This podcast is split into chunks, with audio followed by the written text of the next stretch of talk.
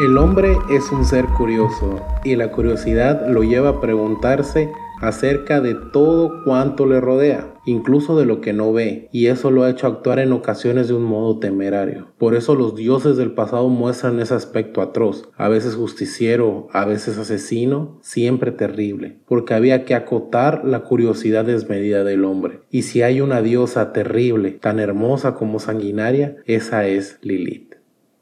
Yo soy Diego Tello y sean todos bienvenidos a este podcast llamado El misterio está servido. En este pequeño espacio estaremos platicando sobre temas de misterio, conspiraciones, mitos y leyendas, cosas paranormales y mucho más. Y el primer tema con el que arrancamos este podcast es Un intruso en el Edén, Lilith, la diosa oscura. Ahora bien, ¿quién fue Lilith? Es mayormente conocida como la primera esposa de Adán, y es de aquí donde surge el principal origen de su mito. Hay muchas formas de poder interpretar la Biblia, pero para los antiguos hebreos que trataban de hacer que la gente de aquella época sean fieles creyentes, pues les enseñaban ellos mismos a leerla y comprenderla. Pero no tardó mucho en que alguien notara que había algo que no cuadraba en las escrituras, y esto lo encontrarían en el Génesis capítulo 1, versículo 27. Este dice, creó pues Dios al hombre a su imagen, a imagen de Dios lo creó hombre y mujer los creó. Tenían que dar una explicación a esto, ya que Eva sería mencionada hasta el capítulo 2 del Génesis. Entonces, según el Génesis, hubo una primera mujer antes de Eva, y a esta le dieron el nombre de Lilith. Según el mito hebreo, Dios creó a Lilith del mismo polvo que Adán, pero Adán y Lilith nunca hallaron armonía juntos, pues cuando él deseaba yacer con ella, Lilith se sentía ofendida por la postura reclinada que él siempre le exigía. ¿Por qué he de yacer yo debajo de ti? preguntaba. Yo también fui hecha con polvo y por tanto soy tu igual. Como Adán trató de obligarlo a obedecer, Lilith pronunció el nombre mágico de Dios, se elevó por los aires y lo abandonó.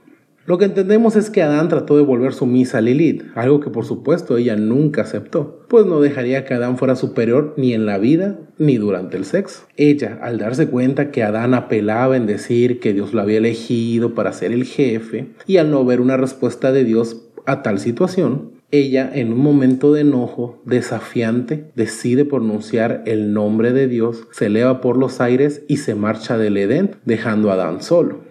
Una parte interesante de esto es que de acuerdo a unas cuantas escrituras, pronunciar el verdadero nombre de Dios está totalmente prohibido y aquel que lo haga será maldecido de por vida y por generaciones. Según los textos apócrifos, el nombre de Dios fue dividido en 74 partes para que sea casi imposible para los humanos decirlo. Y se preguntarán, ¿cómo que el nombre de Dios en 74 partes? Bueno, pues algunos ejemplos son Dios, Jehová, Yahvé, Adonai, Yeliel, Lauvia, Eye, Shaddai, Shejinah. Y aún me faltan 66 más. Bueno, pues regresando. Entonces, Adán, al darse cuenta que Lilith se había marchado, le dijo a Dios, la mujer que me diste me ha abandonado. En ese momento Dios mandó a tres ángeles a buscar a Lilith. Ella se encontraba a orillas del Mar Rojo y se decía que en la orilla del Mar Rojo se encontraban los demonios dispuestos a lo que sea y Adán, al no darle lo que Lilith quería, lo encontró con un demonio llamado Samael,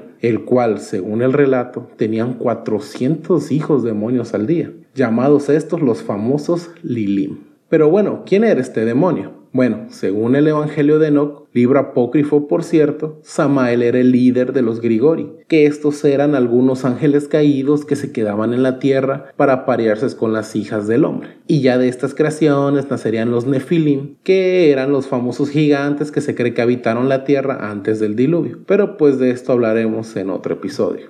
Los tres ángeles le dicen a Lilith, Dios pide que regreses al Edén, lo cual dice, ¿cómo voy a regresar al Edén después de que ya no soy pura ni sacrosanta? Entonces los ángeles, al ver que todo cuanto había hecho con el demonio Samael, le dijeron, si no regresas, pues te matamos. A lo que ella respondió, no me pueden matar porque tengo un encargo y ese encargo son los hijos de las herederas de Eva, o sea, los bebés pero solamente no los voy a matar si yo veo el nombre de ustedes tres ángeles en la cuna de los recién nacidos o que no digan el nombre de los niños antes de la circuncisión o el de las niñas hasta los 18 días de nacida. Sí, yo sé que desde aquí es mencionada Eva y suena algo confuso, pero lo que se buscaba con el mito de Lilith era dejar en claro dos cosas. En primera, como por qué existió una mujer antes de Eva y ya no es mencionada más en la Biblia. Y lo segundo era que en aquellos tiempos se daba demasiado que los recién nacidos murieran en lo que hoy se conoce como muerte de cuna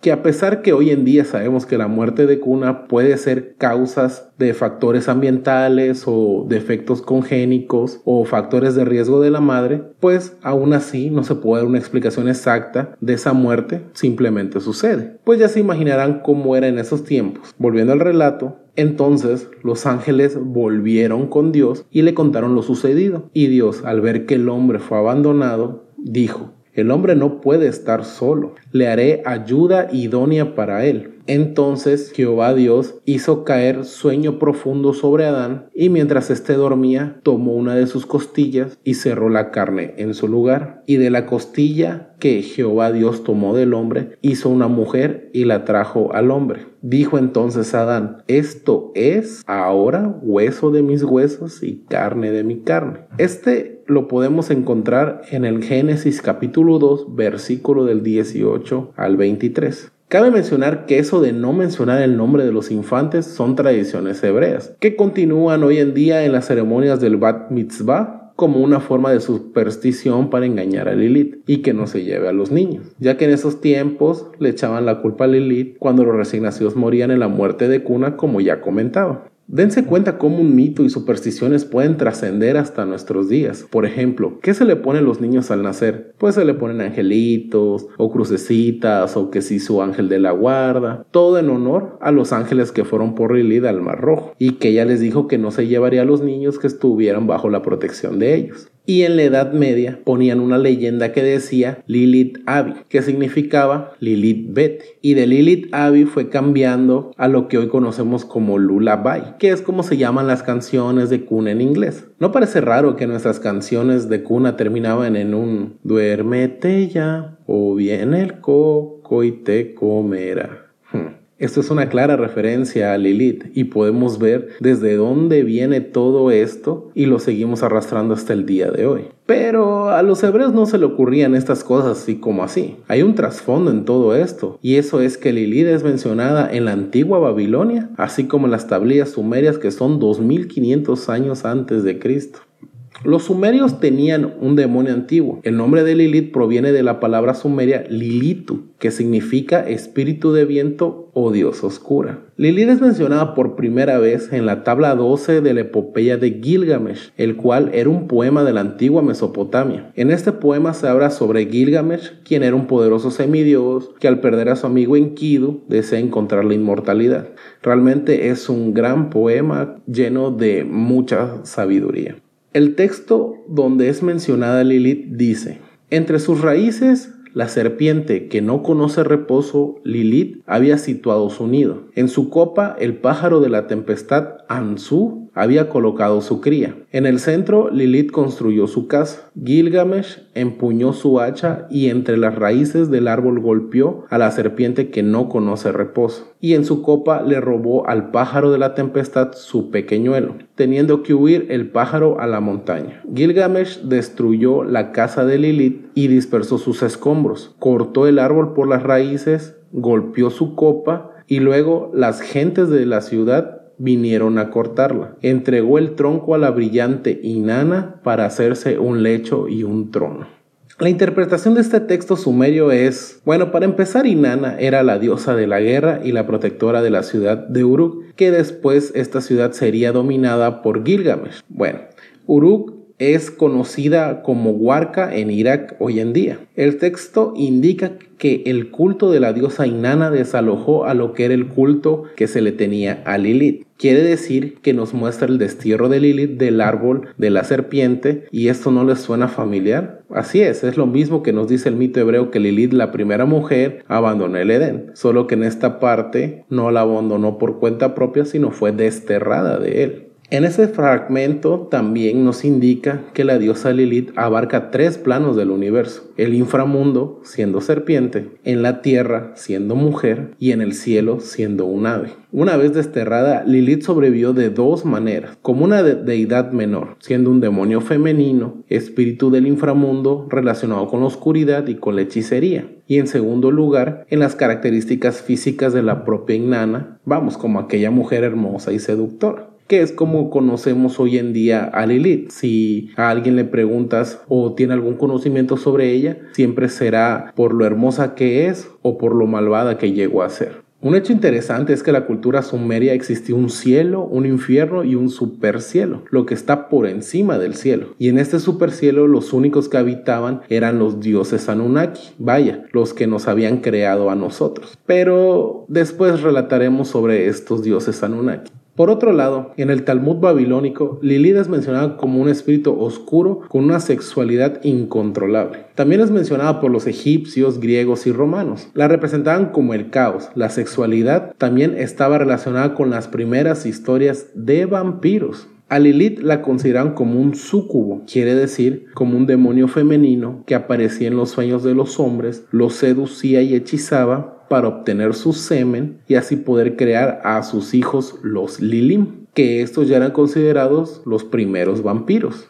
De ahí es donde se cree que cuando los hombres y mujeres tienen sueños húmedos es porque han sido visitados por algún súcubo o un incubo, siendo el incubo el demonio masculino y súcubo el demonio femenino. Y si te dijera que aquello que llamas que se te subió el muerto es en realidad algún súcubo o incubo que estaba tratando de entrar en ti, ¿O qué tal cuando llegas a soñar que tienes relaciones con esa persona que tanto deseas? Mm, bueno, quien rescató a Lilith de todos estos mitos fue Dante Gabriel Rossetti por su pintura de Lady Lilith, haciéndola ver como el ser femenino más hermoso. Y este no sería el único. Por otro lado, Lilith también fue rescatada por John Collier, un pintor romántico y su pintura es la más conocida que tenemos sobre Lilith y también es puesta como una mujer bella que irradia sensualidad. Y por último fue retratado por Miguel Ángel en su pintura del destierro del Edén, donde en la pintura podemos observar a Adán y Eva comiendo del fruto prohibido y en el árbol podemos ver una serpiente enrollada que es mitad serpiente y por arriba es mitad humana. Es un claro ejemplo que esta serpiente es Lilith, pintándola Miguel Ángel como una híbrida. Y haciendo un paréntesis, tenemos una página de Facebook que se llama El Misterio está servido, en el cual yo voy a subir estas tres pinturas poniendo de quién es cada una, donde ustedes puedan observar cómo es que el retrato de Lilith va cambiando según los mitos que ya se decía sobre ella. Y bueno, otro hecho interesante es que el autor de las crónicas de Narnia, C.S. Lewis, se inspiró del mito de Lilith para crear a la bruja blanca. Ella era hermosa pero peligrosa y cruel. Mencionó que ella era la hija de Lilith y que estaba decidida a matar a los hijos de Eva. Y ya por último, Lilith de nuestros días ha sido mención e inspiración también en series. Por ejemplo, en la serie de El mundo oculto de Sabrina, Lilith es enviada por el gran señor oscuro para que influya en la protagonista para que realice una serie de actividades en beneficio al diablo. En la serie The Witcher es parte de la trama. También en el anime Evangelion, Lilith es al igual que Adán, una semilla de vida, es decir, es un ser creador de vida enviado a la Tierra por una raza ancestral extraterrestre. Lilith es la progenitora de los Lilim, nombre que se le da a los humanos en dicho anime. Ahora, ¿se dan cuenta cómo todo va agarrando sentido en varias cosas? En conclusión, hoy Eva no es más que un vago recuerdo, y Adán un poco más, pero Lilith ha logrado sobrevivir al paso del tiempo y continúa desafiando a Dios vistiendo de oscuridad muchas madrugadas, como inspiración de quienes por milenios después siguen venerando su bella y aterradora presencia. Yo soy Diego Tello y con esto el misterio está servido. Gracias.